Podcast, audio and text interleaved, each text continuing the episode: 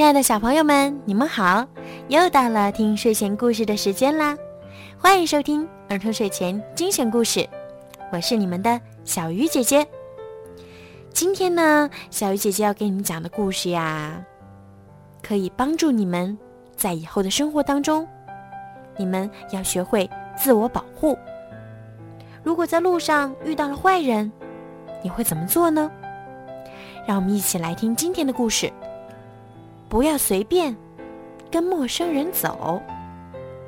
你们好，我叫雷娜，今年六岁。每天我出门去上学前，妈妈都会郑重其事的叮嘱我：“雷娜，不要随便跟陌生人走哦，过马路时要当心。”妈妈每天都这样说，我现在根本听不进去了，只是象征性的点点头。可是，几天前发生的一件事儿。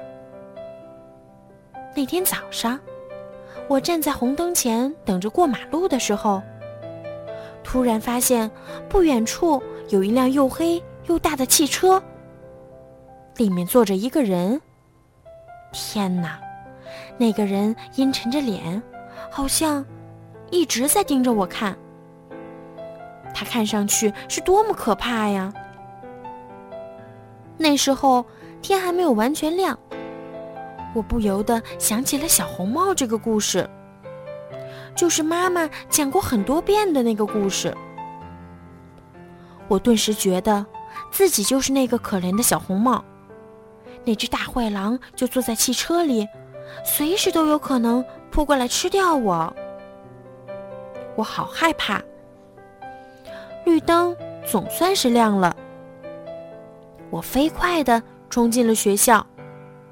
说实话，我从来没有跑得这样快过。到了学校，我马上把这件事儿告诉了我的伙伴们。露莎肯定地说。那个人一定是个坏人，我妈妈常常告诉我要小心这样的人。珍妮和艾莎也觉得露莎说的很对。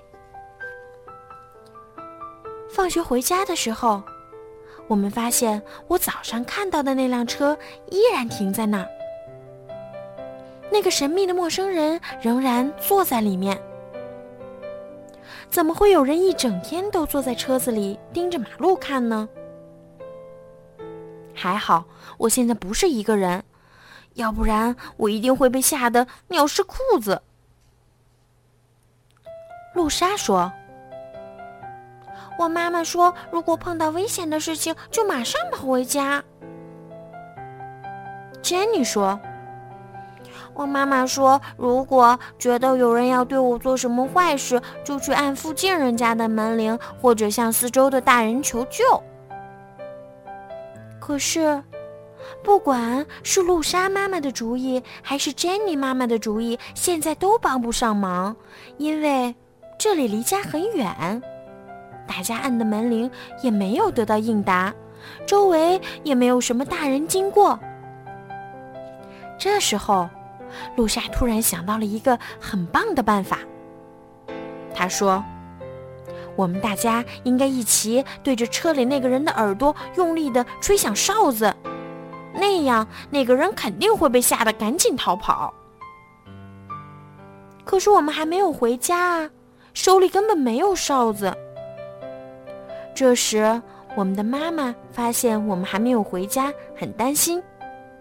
他们互相通了电话。决定一起出来寻找我们。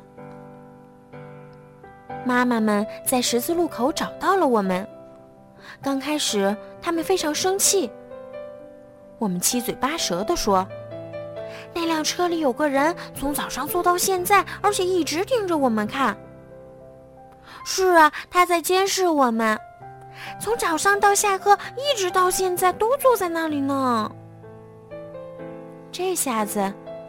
妈妈们开始对那个人生气了。他们走向那辆车子。哇，我们觉得妈妈们实在太勇敢了。我们这几个小孩子还是站在角落里好了。妈妈们敲了敲车窗。那个人突然看到这么多妈妈站在外面，好像吓了一跳。随后，妈妈们和那个人认真的聊起来。突然，他们全都哈哈大笑起来，好奇怪呀！嗯，原来呀，坐在车里的那个人是做统计工作的。他一整天都坐在那里，是为了统计一天中有多少辆车从这个路口经过。个人之所以看起来凶凶的，是因为他根本不喜欢这份工作。杰尼的妈妈说：“以后你们如果在上学路上再遇到这种奇怪的事情，一定要及时告诉老师。”我们用力的点了点头。露莎先前想到的那个吹哨子的方法，我们都认为是一个保护自己、吓走坏人的好方法。现在我们去上学的时候，每个人的脖子上都会挂一个哨子。如果真的有陌生人想对我们做什么坏事，我们就会对着他的耳朵用力地吹响哨子。好了，小朋友，今天的故事呀就讲到这儿了。小鱼姐姐希望听完这个故事以后，每个小朋友都能够加强学会自我保护。父母们、家长们。也要每一天都跟孩子们去疏导这种安全意识。一定一定不要跟陌生人走。如果有陌生人要把你们带走，或者是对你们做什么不好的事情，你们就可以大吵大闹，吸引周围人的注意。而且小朋友们一定要记住爸爸妈妈的电话号码。